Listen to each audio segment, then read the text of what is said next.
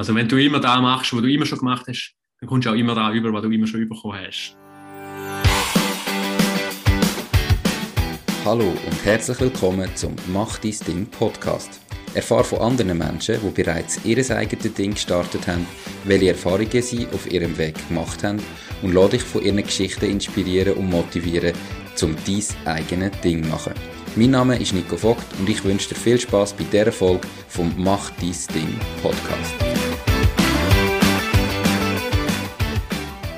Die Podcast-Folge wird gesponsert von Swiss Animate Erklärvideos. Stopp! Bist es du leid, dass viele von deinen Webseitenbesucher deine Homepage ohne eine Anfrage wieder verlöhnt, weil sie dein Angebot nicht genau verstanden haben? Mit einem Erklärvideo von Swiss Animate wird dein Angebot so simpel erklärt, dass deine Besucher das Angebot glasklar verstehen. Du willst das auch? Dann gang jetzt auf www.swissanimate.ch und mit dem Code «Mach dein Ding» bekommst spezielle Konditionen. Herzlich willkommen zum heutigen Experten-Talk. Der heutige Gast ist der Matthias Giesler. Er ist der Gründer von Recordwise, ist Anwalt und Gründungsexperte. Und heute haben wir, wie gesagt, wieder mal einen Experten-Talk. Das Thema ist Gründe. Was, wie, wo muss man da beachten? Wir werden das Interview oder den Talk aber spicken mit Fragen zum Matthias im eigenen Unternehmen, dass wir so ein bisschen eine Mischform haben. Ich freue mich mega drauf, bin sehr gespannt. Hoi Matthias, schön bist du da, wie geht's dir? Hoi Nico, mir freut es auch, danke vielmals, dass ich da sein ja, perfekt, das ist doch super. Eben, ich habe gesagt, du bist der Gründer von Recordwise, Anwalt, Gründungsexperte. Bevor wir jetzt ins Thema Gründen reingehen, was machst du ganz konkret heute? Also mit Recordwise, was ist dein Angebot? Ich unterstütze eigentlich junge Unternehmer bei der Firmengründung und momentan biete ich eigentlich AG und GmbH-Gründungen an zum Fixpreis. Das heißt, der Gründer hat äh, alles dabei, was er zur Firmengründung braucht, für einen Fixpreis von 490 Franken oder 890 Franken, je nachdem, welches Paket das er dann eigentlich wählt. Mhm. Und dort ist auch der Notar dabei und auch, er kann Fragen stellen und er kann auch anrufen und er, er wird eigentlich von mir begleitet und ich erstelle auch alle Dokumente und gehe dann für ihn zum, zum Notar. Mhm. Und grundsätzlich muss der Gründer dann eigentlich nur die Dokumente durchlesen und dann unterschreiben und dann mir das Ganze eigentlich schicken. Und dann hat er eigentlich den ganzen Papierkram erledigt die er äh, für die Gründung auf jeden Fall äh, braucht. Okay, perfekt. Warum sollte man das mit dir machen, ähm, so eine Gründung? Also es gibt ja da verschiedene Wege und verschiedene Anbieter. Was unterscheidet dich jetzt von, von anderen vielleicht? Ja, das kommt wahrscheinlich immer darauf an, ein bisschen, was, du, was du eigentlich willst. Oder? Für gewisse Verhältnisse, für gewisse äh, Gründungen gehst du vielleicht gescheiter zum äh, Notar oder zum Anwalt, weil du auch noch andere Dokumente brauchst. Und für gewisse Sachen kannst du auch einfach über eine Plattform gründen. Wenn du einfach grundsätzlich nur eine GmbH willst, dann ist das wahrscheinlich der günstiger Weg. Aber wenn du dann irgendwie noch irgendein Fintech-Unternehmen willst starten und noch regulatorische Abklärungen brauchst, dann gehst du wahrscheinlich gerade gescheiter zu einem Anwalt, der mhm. dich auch in dem Bereich kann beraten und auch und auch unterstützen und der macht dann halt auch gerade Gründung für dich. Das ist dann wie so ein Beigemüse, oder? Aber wenn du einfach mal willst starten, kannst du gut über eine Gründungsplattform starten und da gibt es ja relativ viel und äh, ich bin wahrscheinlich eine oder die wahrscheinlich die kleinste, mhm. weil ich bin einfach eine One-Man-Show und der Vorteil dort ist halt einfach für den Kunden, dass er einfach nur immer eine Person als Ansprechpartner hat und du hast auch dann nicht einen Praktikant, der antwortet, sondern wenn, wenn anläutest, dann bin ich am Telefon. Oder, oder wenn du ein Mail schreibst, dann schreibe ich dir zurück. Und das ist wahrscheinlich ein Vorteil. Und ich glaube, auch Kunden finden da recht gut. Okay, cool. Perfekt. Mega spannend. Ähm, warum hast du das Unternehmen gegründet? Also wie, wie bist du dazu gekommen, dass du jetzt sagst, eben, du bist Anwalt. Wenn man jetzt sich einen Anwalt vorstellt, hat man das Gefühl, das ist ein super zahlter Job, da sind vielleicht auch mal strenge Tage, aber äh, wenn man jetzt nicht aus dem Fach kommt, hat man das Gefühl, wieso sollte man sich denn da selbstständig machen? Was hat bei dir dazu geführt, dass du jetzt dein eigenes Ding machst?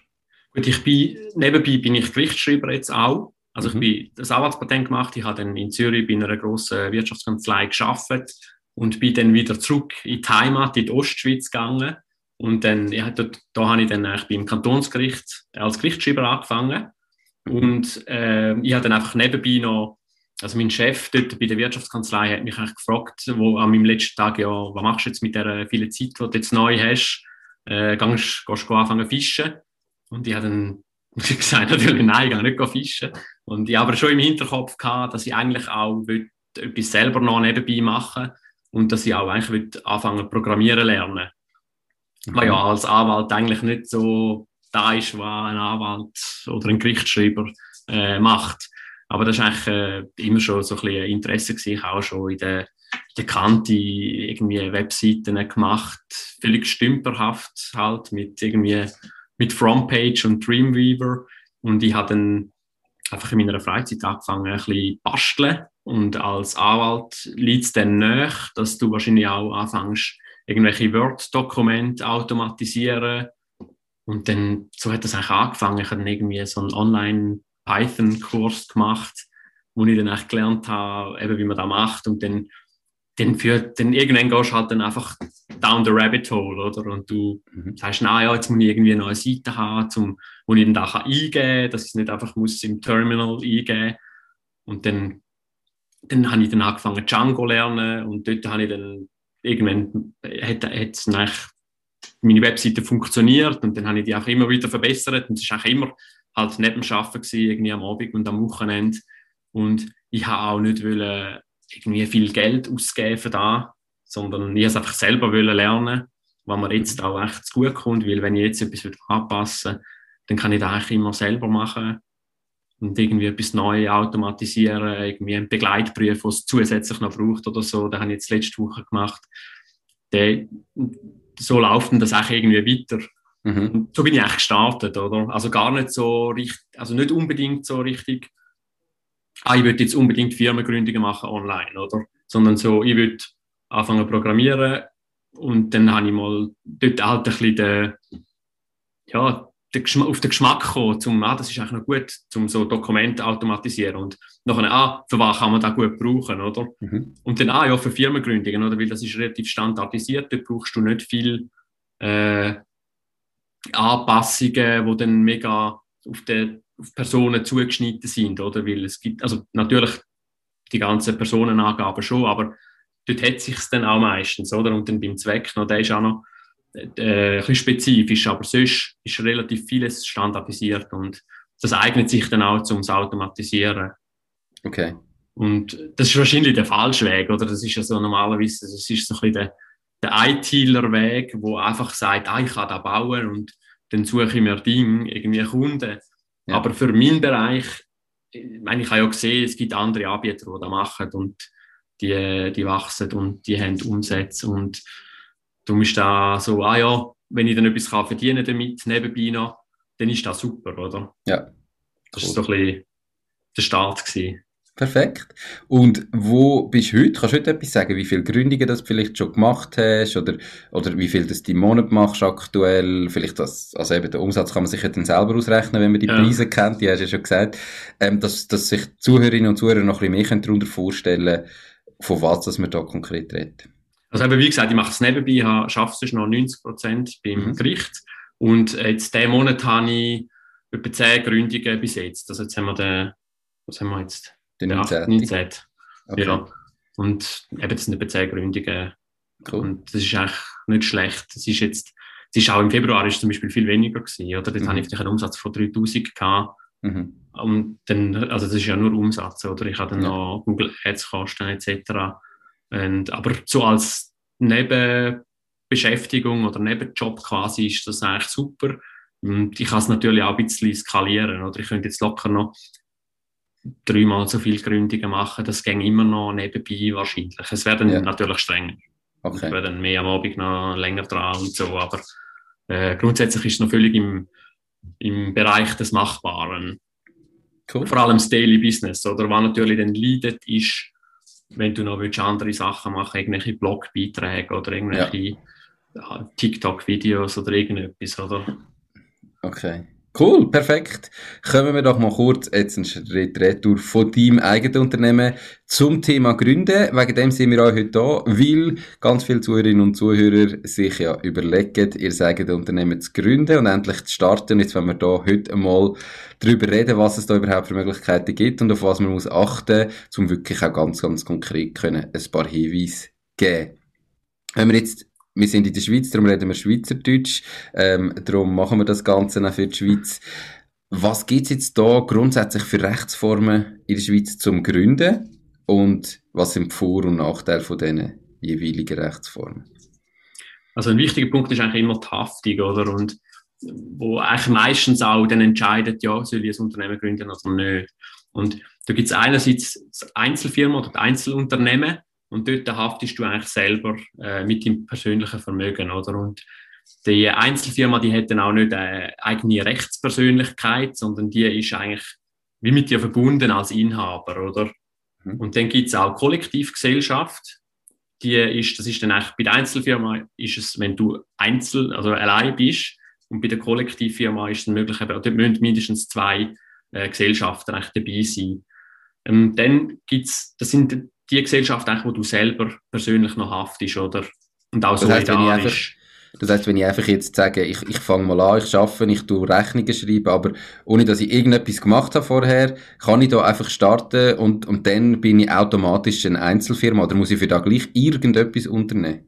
Nein, bei der Einzelfirma ist es so, du kannst eigentlich, die fängt eigentlich sozusagen an, wenn du deine Tätigkeit anfängst. Also du musst die auch nicht vorher schon eintragen lassen und du musst eigentlich, eigentlich musst du fast nichts machen. Du musst einfach einmal anfangen, was ja auch äh, für vieles mega gut ist, weil du musst nicht zuerst 20.000 Franken irgendwo einzahlen und einen Notar haben und eine Firma gründen, bevor du kannst anfangen, sondern du kannst einfach mal anfangen und es kommt ein bisschen darauf an, oder du haftest persönlich und dann kommt es ein bisschen auf dein Produkt drauf an, oder? Mhm. Wenn du wahrscheinlich irgendwelche T-Shirts online verkaufst, dann kannst du locker mit einer, mit einer Einzelfirma starten, sehr wahrscheinlich.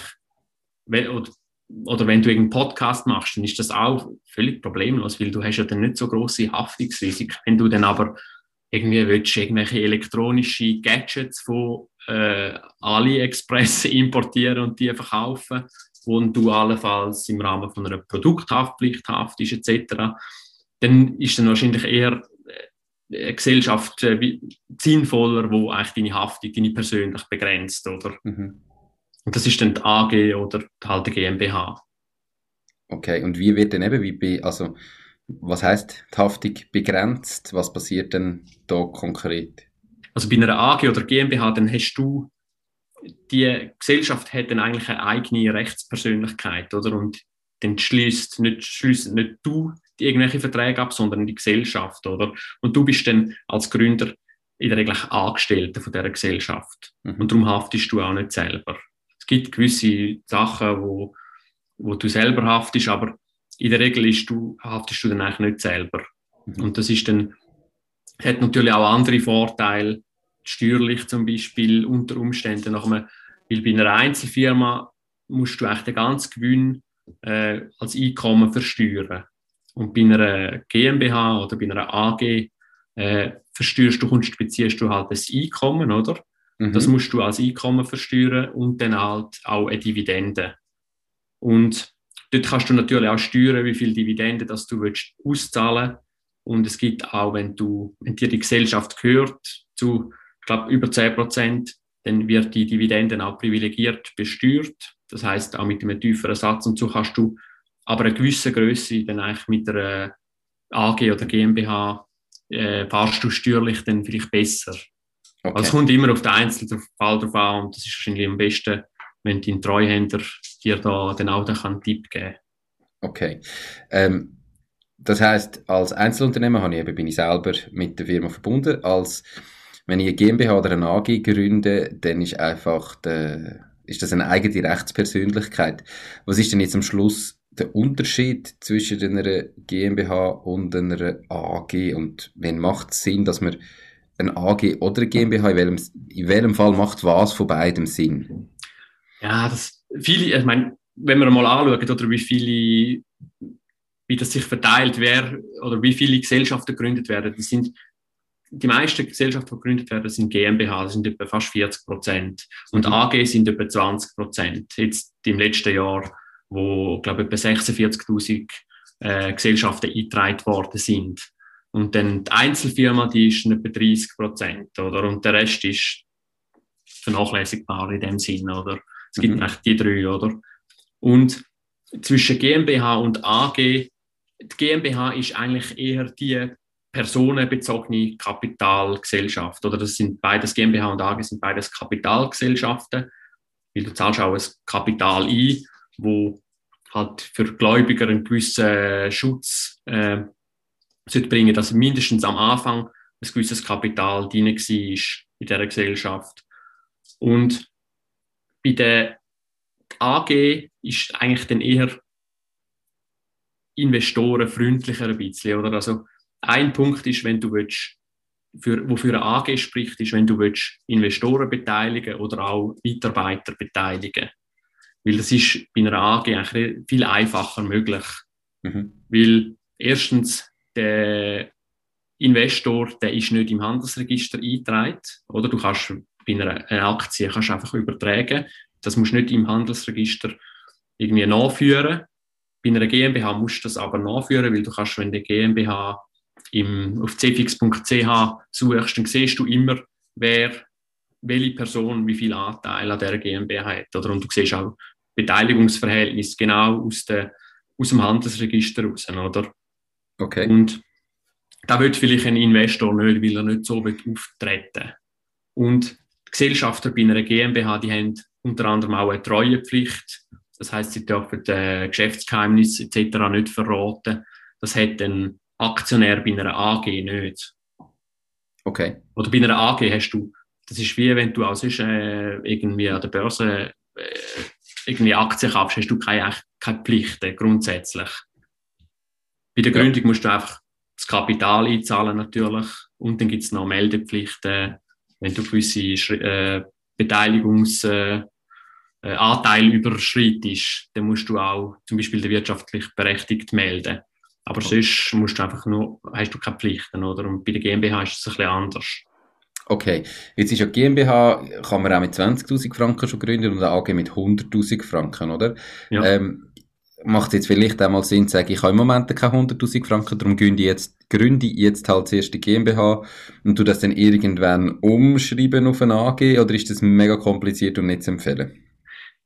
wenn du schon als Zielrechtsform eine AG hast, dann würde ich eigentlich immer empfehlen, Gründe, wenn es irgendwie geht, gerade eine AG. Dort hast du die Möglichkeit, dass du als Kapital oder das Mindestkapital ist 100.000 Franken, aber du hast die Möglichkeit, dass du nur 50.000 oder nur 20 Prozent, aber mindestens 50.000 einzahlst. Das mhm. heißt, du kannst eine AG auch schon mit 50.000 gründen. Du musst dann aber, äh, wenn der VR zum Beispiel der VR kann bestimmen, ja, jetzt will wir äh, den Rest auch noch, dann musst du die restlichen 50.000 dann einzahlen, oder? Mhm. Und äh, du kannst dann natürlich selber bestimmen, oder wenn die Gesellschaft mehr Geld braucht, dann kann das passieren. Oder auch nicht, oder? Mhm. Und eben, wenn du eh willst, eine, GM, eine AG gründen, dann würde ich sagen, hey, gründ gerade eine AG und irgendwie, dann leistet er vielleicht das Geld eher noch, als das nachher umwandelst. Weil okay. von einer GmbH auf eine AG, dann musst du eigentlich zuerst eine Kapitalerhöhung machen.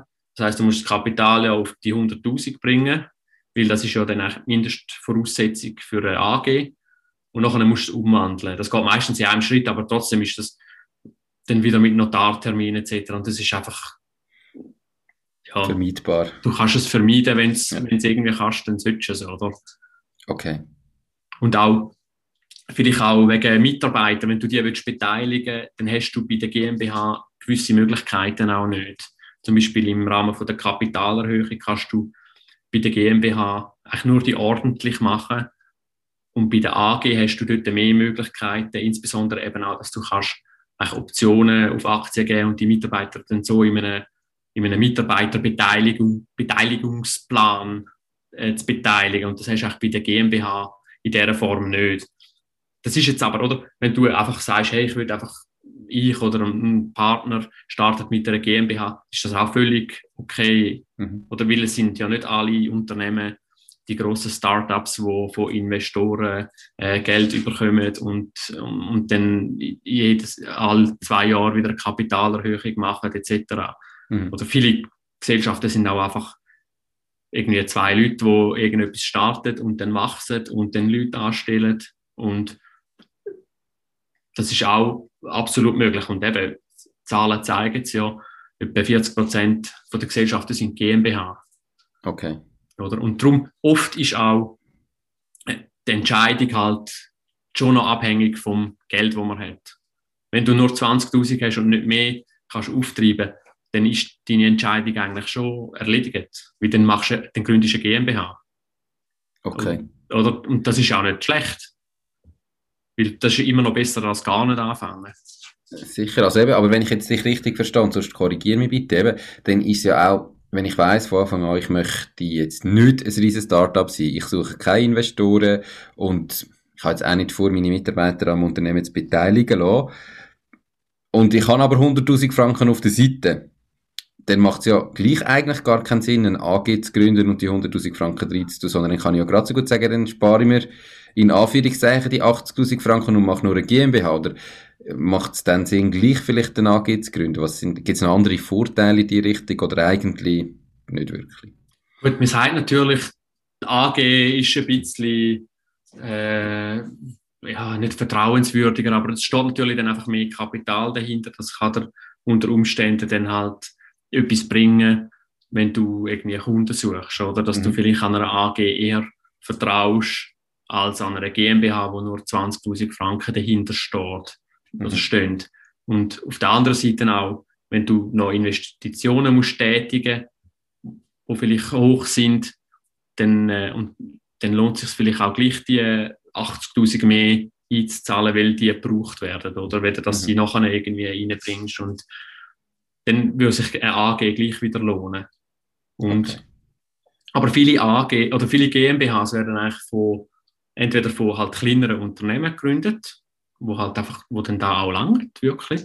Oder auch von grossen Unternehmen wie irgendwie Facebook oder Uber oder glaube Google, die haben auch äh, GmbHs in der Schweiz, aber äh, dort ist halt einfach als Stammanteilsinhaber ist dann Mutter, irgendeine Muttergesellschaft äh, einträgt. Und grundsätzlich geht es dort einfach, dass sie irgendeine Rechtsform in der Schweiz haben, wo sie können äh, Geschäfte oder ja. und da kommt dann, äh, ich meine, für eine Google, das ist völlig irrelevant, ob jetzt die GmbH oder eine AG haben, im Sinn von, ah, jetzt Geschäfte nicht mit denen, weil ja. dort vielleicht weniger Geld dahinter steckt. Oder ich meine, das Risiko haben, haben die nicht. Mhm. Hoffentlich. Ho hoffentlich nicht. Okay, spannend.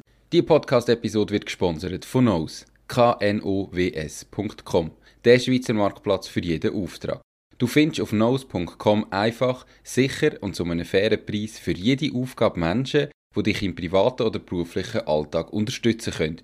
Genauso kannst du auf Knows Jobs erledigen und dein eigenes Einkommen erhöhen. Knows schenkt dir übrigens 30 Franken für deinen ersten Auftrag. Was sind denn jetzt bei einer Gründung gerade so häufige Fehlerquellen, die wo, wo auftreten? Was machen viele Gründer falsch, wo sie vielleicht später einmal eines bereuen? Ähm, es ist also vielleicht oder vielleicht am Anfang schon einfach der Firmenname.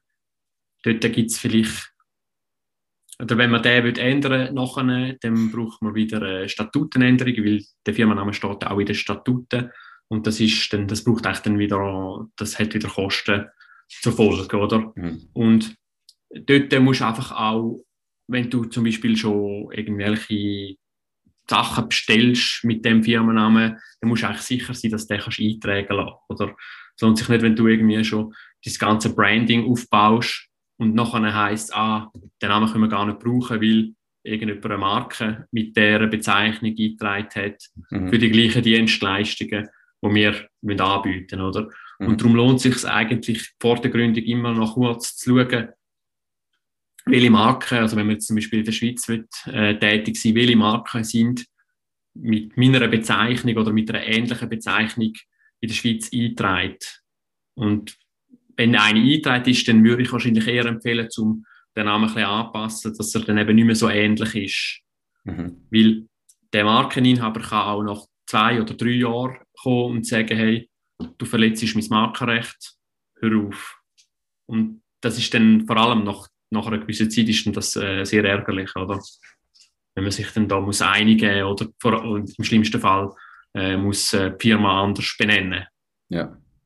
Ähm, dann kleine Sachen beim Zweck, oder? Gründer schreiben, es gibt solche, die schreiben äh, sehr wenig rein in den Zweck und es gibt solche, die schreiben alles irgendwie rein. Also sie, oder zum Beispiel irgendein Kosmetik-Business. Dann musst du nicht reinschreiben, dass du Nägel und Wimpern und, und weiß auch nicht, was alles macht. Dann langt, dass du, die, eigentlich, wenn du reinschreibst, äh, Dienstleistungen im Kosmetikbereich. Mhm. Weil dann hast du auch wirtschaftlich nachher kannst du eigentlich machen, ähm, hast du auch einen weiteren Spielraum zum Handeln, oder? Ja. Weil Kosmetikbereich ist dann, dort fällt dann vieles drunter, oder? Und wenn du alles explizit benamst, dann fällt anders dann halt äh, nicht mehr drunter und dann dann äh, musst du wieder, eigentlich, dann müsstest du dann eigentlich die Statuten wieder ändern und den Zweck ändern und das würdest du eigentlich vermeiden. Okay. Was ist denn jetzt, also eben, was ist denn jetzt das Problem? Ich, ich weiss, für die Gründung muss ich einen Firmenzweck eintragen, aber eben, was ist jetzt das Problem, wenn ich in dem Firmenzweck zum Beispiel drin habe, ich habe, bleiben wir bei der Kosmetik, ich mache Nägel und Wimpern und dann tue ich plötzlich noch, ähm, das ist jetzt eine gute Frage, was könnte ich noch machen? Immobilien handeln. Ja, okay, machen wir es so. Dann fange ich plötzlich noch an, Immobilien zu handeln mit dieser Firma. Was ist denn das Problem daran, ja. wenn der Zweck nicht mehr übereinstimmt? Also was, was habe ich denn für, eine, ja, Oder für rechtliche Folgen? Der Zweck bestimmt eigentlich auch die Vertretungsmacht von dir als äh, Geschäftsführer, oder? Also wenn du dann Geschäftsführer bist, weil der Geschäftsführer kann eigentlich das Unternehmen vertreten ähm, für alles, was der Zweck mit sich bringen kann. Das ist schon relativ offen formuliert. Also wenn du jetzt Wimpern drin hast, dann kannst du wahrscheinlich auch Nägel machen, oder? Mhm. Aber den Zweck mit sich bringen kann, ist dann dort sind dann Immobilienhandel ist sehr wahrscheinlich dann einfach nicht mehr abdeckt, oder? Mhm. Und dann hast du wahrscheinlich als Geschäftsführer dann auch wieder irgendwelche Haftungsfolgen, oder? Und darum musst du eigentlich schon schauen, dass du im, dich im Rahmen von dem Zweck eigentlich bewegst. Also das heißt Haftungsfolgen, ähm, eben, manchmal hört man dort, in, dass du Anwalt bist. Was bedeutet das als, ich sage jetzt als Laie, das heißt, dass ich dann plötzlich könnte persönlich haften als Geschäftsführer, wenn ich jetzt in Immobilien investiere, obwohl das nicht im Firmen ähm, Zweck hinein ist und jetzt sagen wir, geht ein Immobiliendeal ähm, ist ganz schlecht und wegen dem geht die Firma Konkurs, die komplette Firma, dann kann plötzlich sein, dass jemand kommt und sagt, hey, du hast da Immobiliensachen gemacht, schon nicht im Zweck, für das musst du darum privat haften, oder verstehe ich das komplett falsch? Ja, grundsätzlich haftest du äh, eben halt ist die, echt deine Haftung geschützt oder deine persönliche Haftung äh, geschützt. Oder du haftest dann nicht persönlich, wenn du im Rahmen von dem Zweck haftest, aber sonst kann es eben sein, dass du dann trotzdem persönlich belangt wirst. Das mhm. ist zum Beispiel auch so, das ist, oder das sind wenige Fälle eigentlich. Und eins ist zum Beispiel, gut, das ist jetzt ein, ein anderes Thema, aber zum Beispiel AHV und IV-Beiträge etc., wenn die dann zum Beispiel nicht gezahlt sind und die Firma geht Konkurs, dann ist es in der Regel so, dass du dann auch selber äh, verklagt wirst und belangt wirst persönlich, weil dort gibt es auch eigentlich eine, eine Haftung, die sehr hart ist, oder? Mhm. Und äh, darum empfiehlt es sich wirklich erstens im Rahmen vom Zweck eigentlich handeln mhm. und zweitens äh, auch die Sozialabgaben zu zahlen. Okay. Auch wenn das Geld knapp ist. Oder du kannst natürlich die meisten Fälle sind dort so, du zahlst echt, ja, die Löhne muss ich zahlen, aber ich zahle die Sozialabgaben dann nicht. Mhm. Und dann die Löhne sind immer noch gezahlt und dann schlussendlich, und dann geht die Firma bankrott und dann haftest du noch für da, wo noch ausstehend ist, oder? Und das wird auch geltend gemacht. Mhm. Okay. Ja.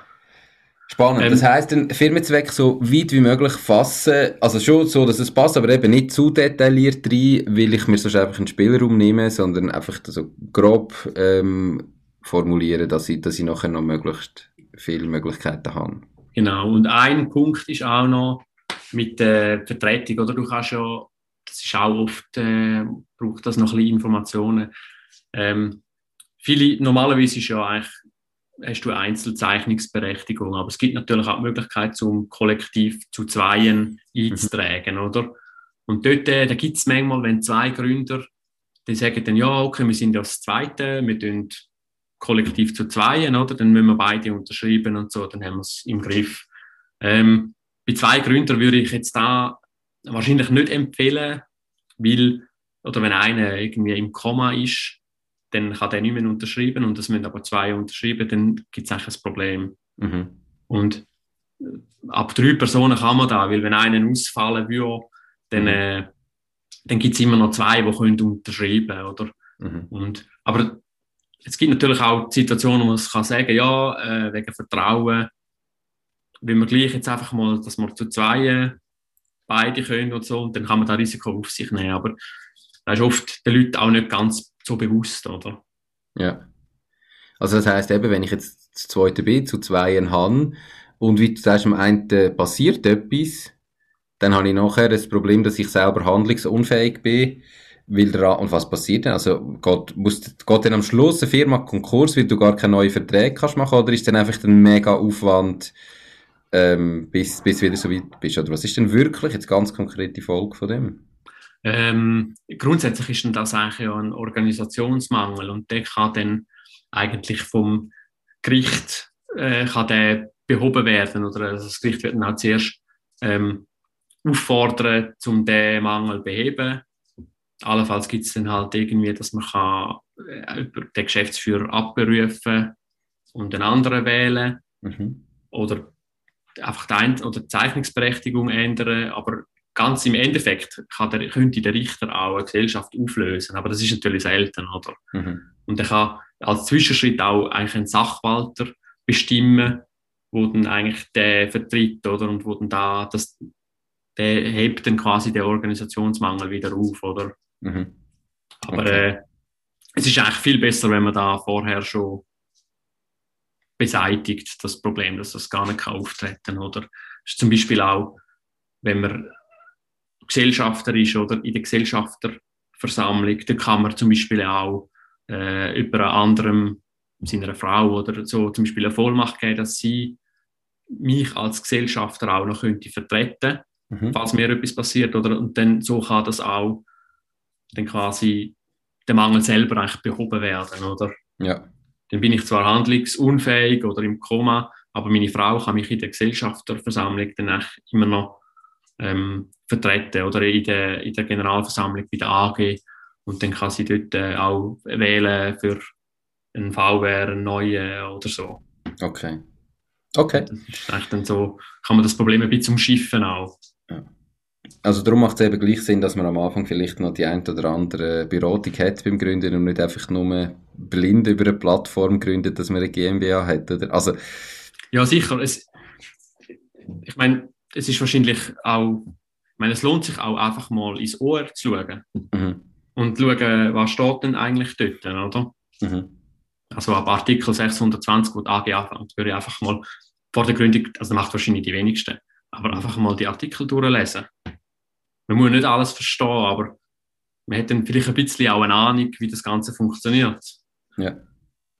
Oder wenn du äh, vielleicht ein Kind überkommst, dann liest du vielleicht auch mal ein Buch oder informierst dich, was dort alles, was das Kind alles braucht und so. Ja. Und das ist wahrscheinlich ähnlich, wenn eine Firma gründet. Mhm. Dass man auch die rechtliche Seite mal, ja. mal ein bisschen anschaut und nicht nur die ja. wirtschaftliche. Okay. Aber es ist natürlich schon wichtig, ich meine, wenn du keinen Umsatz kannst generieren dann nützt dir auch die rechtliche Seite, dann, äh, wenn du das alles verstehst, nicht so viel. Oder? Das mhm. ist immer noch wichtig dann am Schluss endlich. Oder? Okay. Okay, cool. Ähm, jetzt, was, was brauche ich für Elemente, wenn ich, wenn ich gründe? Also muss ich da irgendwie noch spezifische Sachen auftreiben oder kann ich da wirklich einfach sagen, ich möchte starten, ich bin allein und ich habe 20.000 Franken, jetzt gründe ich eine GmbH, let's go? Ähm, das kommt darauf an, über welchen Weg dass du gründest. Oder wenn du über eine Plattform gründest, wie zum Beispiel Recordwise, dann, dann ähm, kannst du eigentlich alles kommst du von dort über schlussendlich, oder? Mhm. Das heisst, du gibst einfach deine Angaben an und dann ähm, werden die auch dann geprüft und allenfalls gibt es einen Vorschlag wegen dem Firmenzweck oder wegen der Firma, ob die überhaupt eintragbar ist so.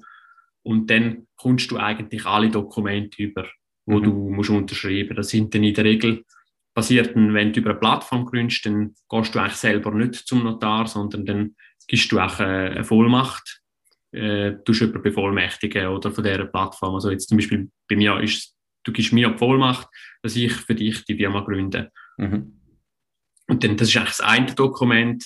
Dann musst du aber auch zum Beispiel die Handelsregisteranmeldung unterschreibst du. Dann musst du äh, deine Unterschrift beglaubigen lassen für das Handelsregisteramt.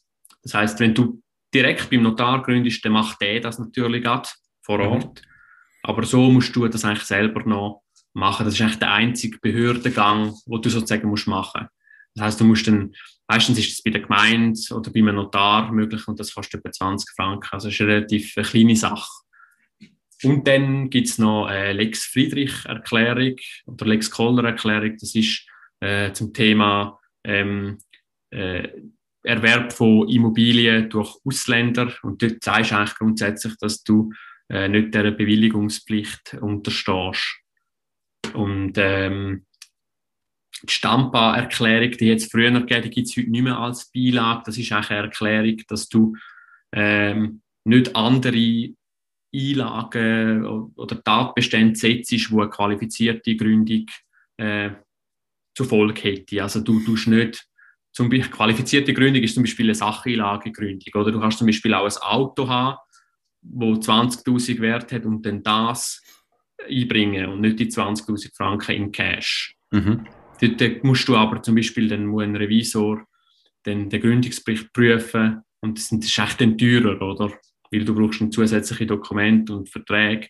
Und bei der Stammerklärung sagst du eigentlich, dass du das nicht, äh, den Tatbestand eigentlich nicht setzt, oder? Okay.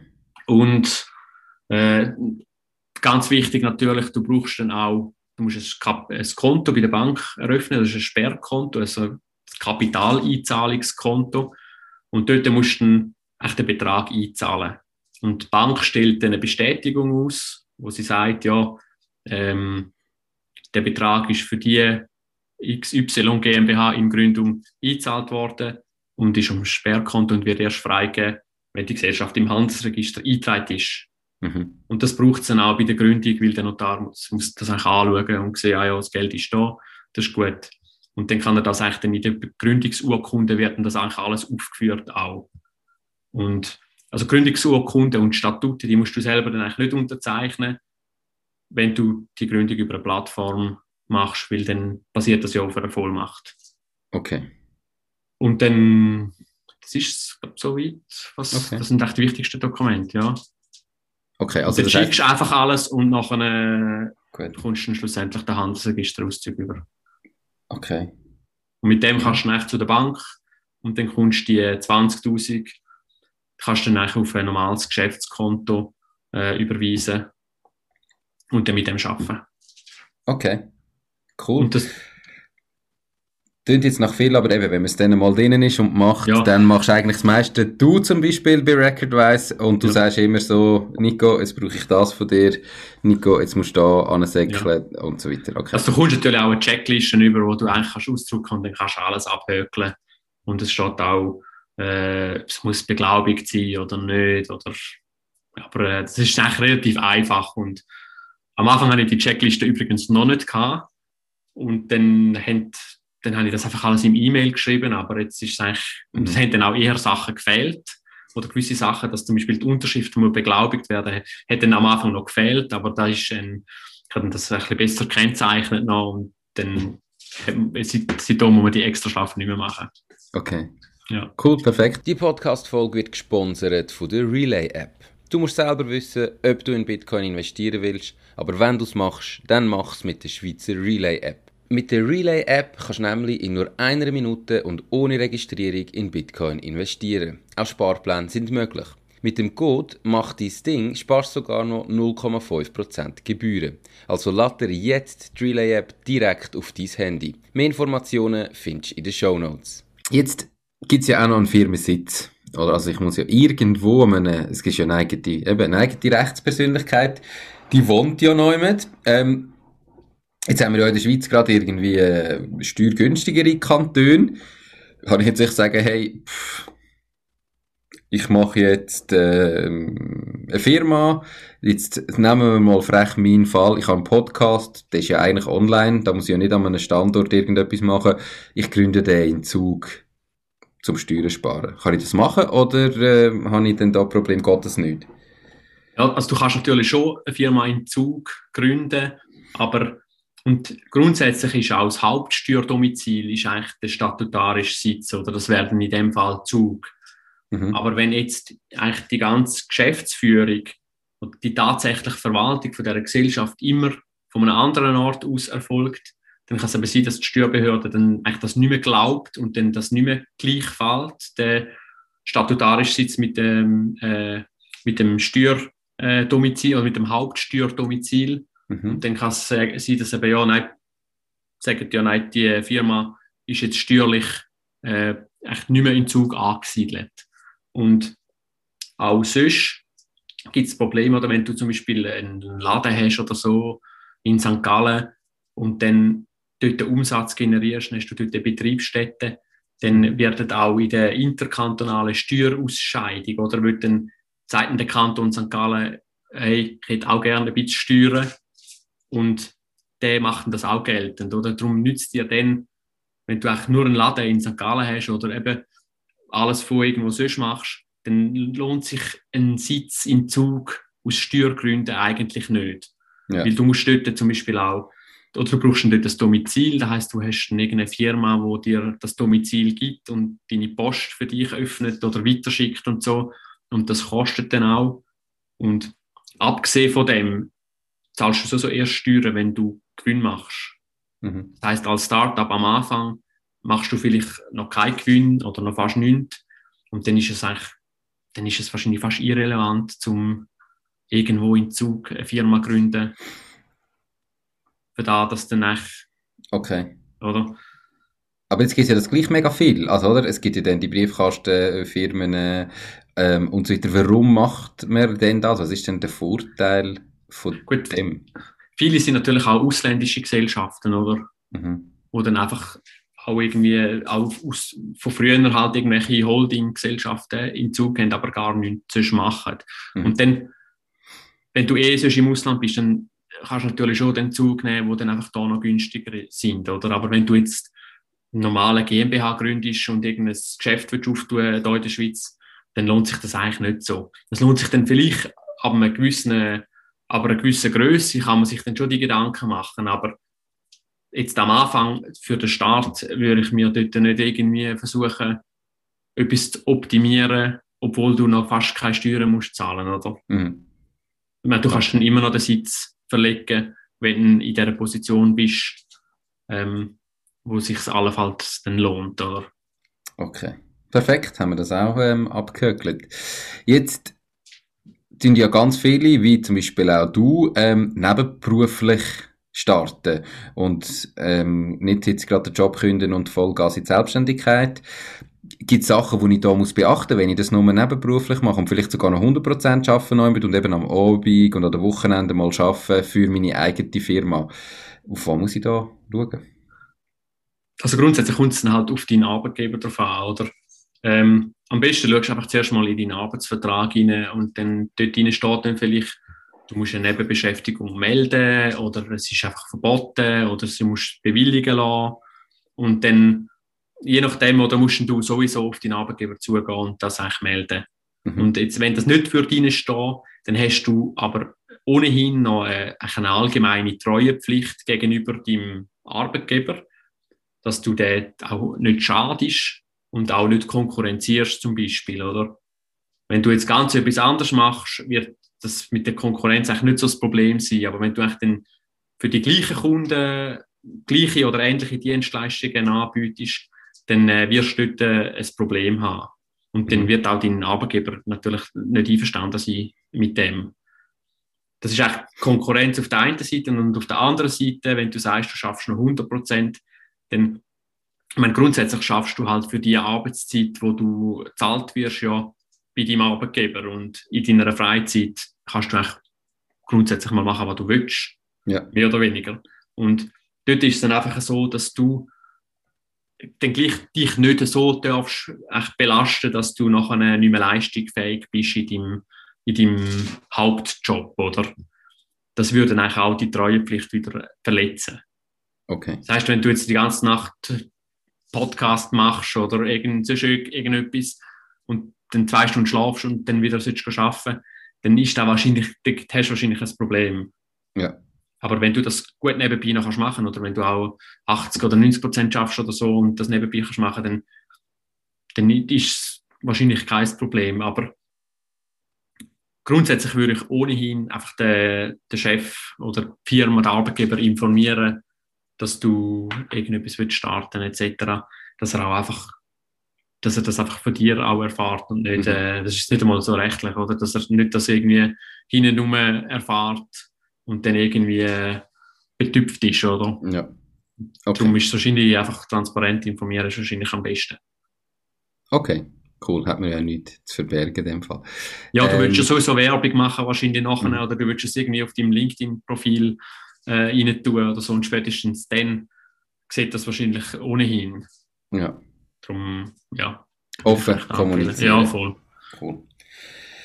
Wenn ich jetzt ähm, weiss, ich möchte in Zukunft gründen, ähm, habe aber vielleicht das Geld noch nicht zusammen, mache jetzt das vorerst einmal in Einzelfirma, muss ich da etwas beachten, wenn ich schon vor der Gründung Verträge für die Gesellschaft abschließe? Also, wenn ich dann sage, eigentlich ist das einmal eine Gesellschaft, aber im Moment kann ich es halt noch nicht, darum mache ich jetzt einen Vertrag. Ja, also wenn du vor der Gründung zum Beispiel irgendwie für äh, irgendwelche Telefon oder mit irgendwelchen äh, irgendwelche Verträge oder auch Mietvertrag schon willst abschließen. Das kann ja sein, oder dass du das vor der Gründung schon musst machen. Mhm. Dann, äh, dann kannst du das eigentlich im Namen von der Gesellschaft machen.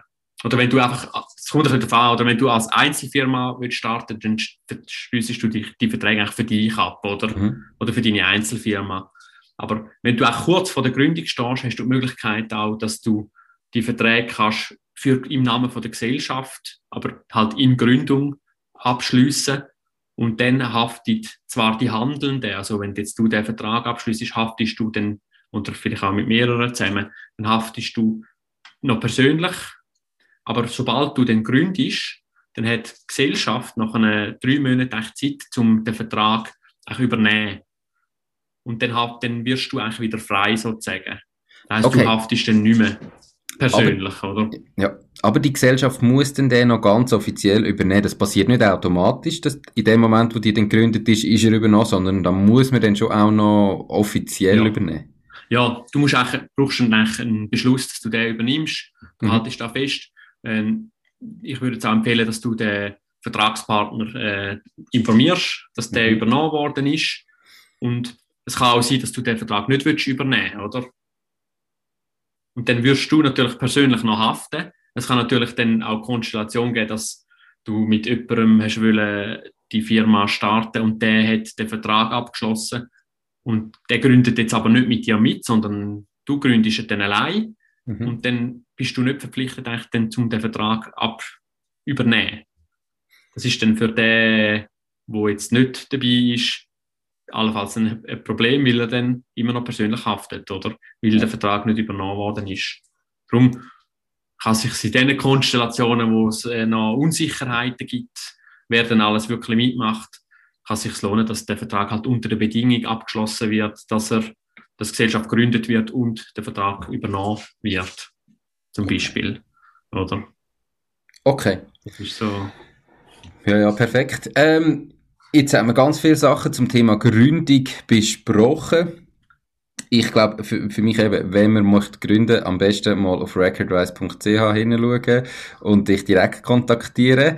Ist wahrscheinlich am besten. Ähm, Gibt es aber irgendetwas, wo du noch abschließend sagen möchtest, wo vielleicht bis jetzt noch nicht gesagt hast zum Thema Gründen? Oder haben wir so weit äh, so einen groben Abriss können zeigen? Nein, ist eigentlich, wir haben echt ziemlich viel schon besprochen. Ein Punkt gibt es, äh, der ist auch noch, also jetzt auch nicht mehr so neu, aber das ist äh, die Meldepflicht, die man hat, wenn man mehr als 25 Prozent von einer Firma erwirbt, dann hat man eine Meldepflicht, dass man der wirtschaftlich berechtigte Person muss melden der Firma. Und wenn man das nicht macht, dann hat man allenfalls auch strafrechtliche Folgen. Also wir könnten mit einer Buß bestraft werden. Ähm, da ist bei vielen, glaube ich, noch nicht so angekommen. Und so eine Meldung ist eigentlich auch nötig, wenn man, wenn man gründet, weil das ist eigentlich auch ein Erwerb von diesen, von diesen 25 Prozent oder wahrscheinlich mehr, wo man hat. Mhm. Und die Gesellschaft muss dort auch ein Register führen von der wirtschaftlich berechtigten Person. Also das ist eigentlich immer die natürliche Person, die am Schluss die Anteil gehören, oder? Mhm. Oder wenn du das zum Beispiel über eine Zwischen GmbH oder Zwischenkonstrukt haltest, dann ist nachher immer noch relevant, wer denn die Firma wirklich äh, haltet, oder? Mhm. Und die Person muss eigentlich gemeldet werden. Und Gesellschaft muss eben auch so ein Verzeichnis führen. Und das ist meistens kann man das gerade im, im Aktienregister oder im Stammanteilbuch äh, integrieren. Oder es ist einfach eine Spalte mehr, wo man das hinschreibt. Und die Meldung muss auch gemacht werden, weil sonst äh, ruht äh, Mitgliedschaftsrecht und auch Vermögensrecht, also zum Beispiel äh, Recht äh, auf einen Dividendenanspruch, oder? Der würde dann auch äh, ruhen oder man kann den erst geltend machen, wenn man die Meldepflicht ähm, erfüllt hat. Und der würde auch verwirken, glaube ab sechs äh, Monaten, wenn man es nicht meldet. Und da ist bei vielen, glaube ich, noch nicht so ganz angekommen. Okay. Wenn ich jetzt aber ähm, über Recordwise gründe, muss ich mir das um das keine Gedanken machen, sondern dann erledigst du das für mich. Ja, sicher. Okay. Das ist auch schon so deine automatisch eigentlich, mhm. dass wenn dort, dass der Gründer dann, weil ja der Hauptfall ist, dass der Gründer dann eigentlich schon mal eingetragen wird ähm, als wirtschaftlich Berechtigter. Okay. Weil in der Regel bei diesen Gründungen, die ich betreue, ist das ja ist das meistens wirklich dann die Person, oder? Das sind ein, zwei Personen, die die Gesellschaft gründet und die sind dann auch berechtigt. Okay, perfekt. Cool. Ähm, dann haben wir die Gründungsdiskussion, glaube ich, mal abgeschlossen. Ähm, kommen wir noch mal ganz kurz ein bisschen zurück zu deiner Geschichte. Wir wollen es ja auch nicht zu lang werden lassen. Ähm, Du hast ja selber gegründet, eben Recordwise, ähm, nebenberuflich. Jetzt Zuhörerinnen und Zuhörer, die sich überlegen, eine Firma zu gründen, Gibt es so drei ganz konkrete Tipps, die du denen würdest mit auf den Weg geben, die nicht Gründung an sich betreffen, sondern vielleicht nachher dann das Unternehmen, den Aufbau von einem Unternehmen? Ähm, ein Punkt ist vielleicht auch immer zuerst denkt, ja, Firmengründung oder so. Ich meine, da gibt es schon, da gibt es ja einige Konkurrenten, die das schon machen. Aber ich habe mich dann schlussendlich gleich gesagt, hey, ich kann ja da gleich auch machen. Da heißt ja nicht, dass da dann nicht mehr geht oder dass du unbedingt musst ein mega neues, super Geschäftsmodell entwickeln. Mhm. Du kannst auch einfach irgendetwas machen, was es schon gibt. Und da machen die auch sehr viele Unternehmen so. Und ähm, da funktioniert auch, wie ich jetzt bei mir sehe, eigentlich schon relativ gut, obwohl es schon recht viele Player in dem Markt gibt. Mhm. Und auch viele Unternehmen, auch irgendwie Facebook oder, oder so. Ich meine, das ist ja nicht das erste Social Network gewesen. Oder darum, du, es ist eigentlich immer Raum für irgendetwas noch zu machen. Und darum ähm, ist wahrscheinlich ein Tipp, fang einfach mal an und schau mal, ob es funktioniert. Okay. Und, ähm, ja, vielleicht, ich habe natürlich oft auch gefragt, ja, soll ich da überhaupt machen? Soll ich da, oder ist da einfach nur so ein bisschen Hobby programmieren? Oder soll ich da wirklich jetzt sagen, hey, jetzt biete ich da an, quasi öffentlich? Und dann habe ich mir eigentlich die Frage gestellt, ja, so, wenn ich jetzt irgendwie 80 bin, würde ich, dann, würde ich es dann bereuen, dass ich es nicht gemacht habe. Und wenn dann die Antwort äh, klar ja ist, dann, dann musst du es einfach machen, oder? Mhm. Und irgendwie kommst du dann auch so ein bisschen dort rein, oder? Und da, ich hätte wahrscheinlich noch irgendwie, ich mache auch TikTok-Videos zum Teil, und da hätte ich wahrscheinlich auch nicht gemacht, sonst, wenn ich zuerst nicht den Schritt gemacht hätte, um das Ganze schon mal zu starten, oder? Mhm. Und dann irgendwie, du wachst einfach auch ein bisschen mit dem mit. Okay, also das heißt, dir selber fragen, würde würd, würd ich es mit 80 bereuen? Das ist quasi der Tipp, ja. so, sich das zu überlegen. Okay, ja. cool. Es, motiviert halt einfach auch ein bisschen, oder? Und wenn du irgendwie Angst hast zum haben, da denken echt alle Leute, man macht jetzt den und die Frage ist eben, als 80-Jähriger würde ich es wahrscheinlich bereuen, wenn ich jetzt da nicht gestartet hätte. Mhm. Und darum cool. ist das eigentlich so eine gute Leitlinie, finde ich. Mhm. Ähm, Noch ein dritter, genau. Äh, da, wo wir vorhin schon angesprochen haben, du kannst auch nebenbei schon starten, oder? Du musst nicht, für viele ist vielleicht, ja gut, ich gründe jetzt eine Firma, ich gehe all in, ich kündige meinen Job und es muss aber nicht so sein, oder? Das ist, ich meine, für viele funktioniert das so, aber äh, es gibt auch viele, die sagen, hey, ich starte einfach das mal nebenbei, dann habe ich einfach auch sehr kleines Risiko mhm. und äh, das kann auch sehr gut funktionieren. Ja. Da gibt es auch eine Plattform, ich weiß nicht, ob du das kennst, indiehackers.com.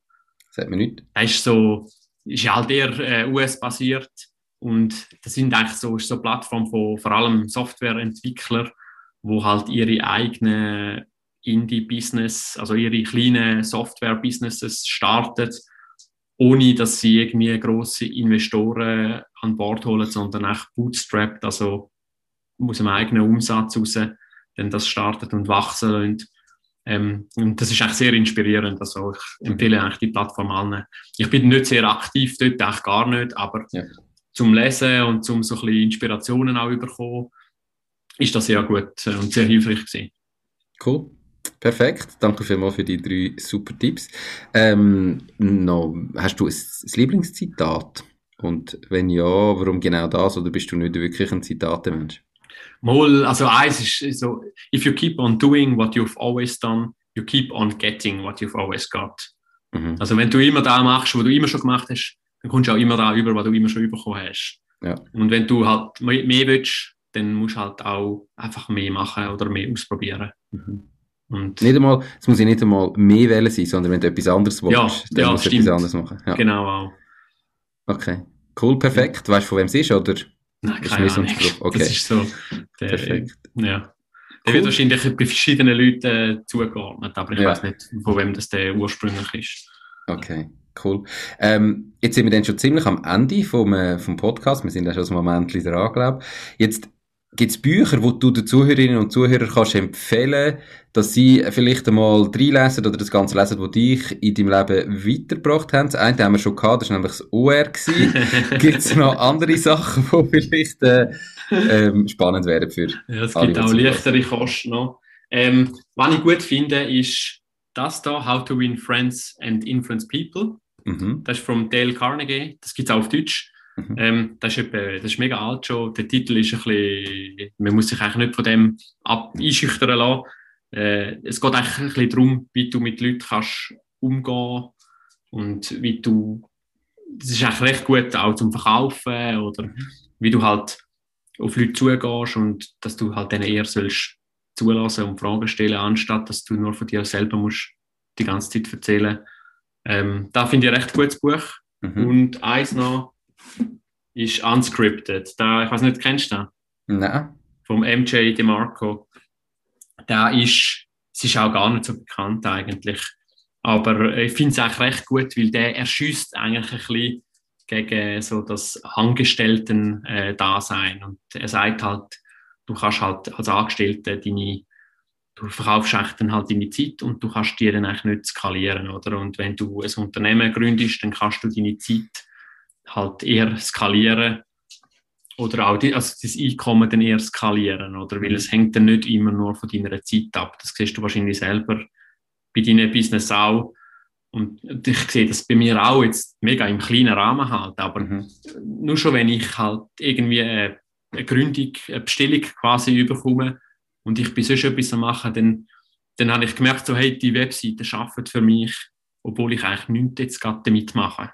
Mhm. Und das ist eigentlich recht cool. Und das, ist, das Buch ist echt recht inspirierend auch. Okay, perfekt. Ihr aber vielleicht ein bisschen too much manchmal, aber es ist echt recht gut. Okay. Ihr findet die Bücher natürlich auch verlinkt in den Show Notes sowie auf der Webseite www.mach-dis-ding.ch. Und wenn ihr euch jetzt gefragt habt, warum das der Matthias gesagt hat, das da, das Interview gibt es ja auch in Videoform. Und zwar findet ihr das auf YouTube. Würde mich extrem freuen, wenn ihr auch dort mal reinschaut. Dann habt ihr noch das Bild von Matthias und das Abo auf YouTube würdet da lassen. Nehme ich natürlich immer gern. Perfekt, Matthias. Wir sind am Ende von unserem Interview. Äh, mega spannend und lehrreich gewesen. Hat, äh, glaube ich, meint oder andere Zuhörer, die im Moment eben sich überlegen, ja, soll ich gründen und wie und wo ein bisschen können, ähm, weiterhelfen. Wenn jetzt jemand sagt, ich möchte mit Matthias gründen, mit Recordwise gründen oder einfach sonst mal sagt, ich habe die eine oder andere Frage, die ich dir gerne würde stellen Wie und wo kann man dich am besten erreichen? Also wenn es konkrete Frage um eine Gründung geht, dann kannst du eigentlich auf recordwise.ch und dann dort auch unter Beratung kannst du eigentlich direkt auch einen Termin abmachen. Dann können wir mal eine halbe Stunde telefonieren und dann kannst du eigentlich deine erste Frage stellen. Ähm, wenn du willst, kannst du natürlich dich auch gerade auf recordwise.ch anmelden und dann siehst du eigentlich schon, welche Informationen alles so benötigt werden. Mhm. Ähm, erreichbar bin ich über E-Mail matthias.recordwise.ch ähm, über LinkedIn natürlich, da kannst du mir einfach schreiben oder mich hinzufügen und auch über TikTok. Da findest du mich auch unter recordwise.ch. Perfekt, super. Matthias, danke viel, viel mal für deine Zeit, für das spannende Interview und ähm, ich wünsche dir noch ganz einen schönen Tag und bis gleich. Herzlichen Dank dir auch. Tschüss. Super, Nico. mach's gut. Ciao, ciao, ciao, Matthias. Das war es auch schon mit dieser Podcast-Folge. Ich bedanke mich ganz herzlich fürs Zuhören. Ich würde mich außerdem extrem freuen, wenn du auf meine Webseite www.mach-dies-ding.ch wirst gehen und dich dort in mein Newsletter einträgst. Damit kann ich dich über neue Folgen und Themen, die dir helfen, dein eigenes Ding zu starten, informieren. Nochmal danke vielmals fürs Zuhören und bis zur nächsten Folge vom Mach dies Ding Podcast. In dem Sinn, alles Gute und bis dann, dein Nico.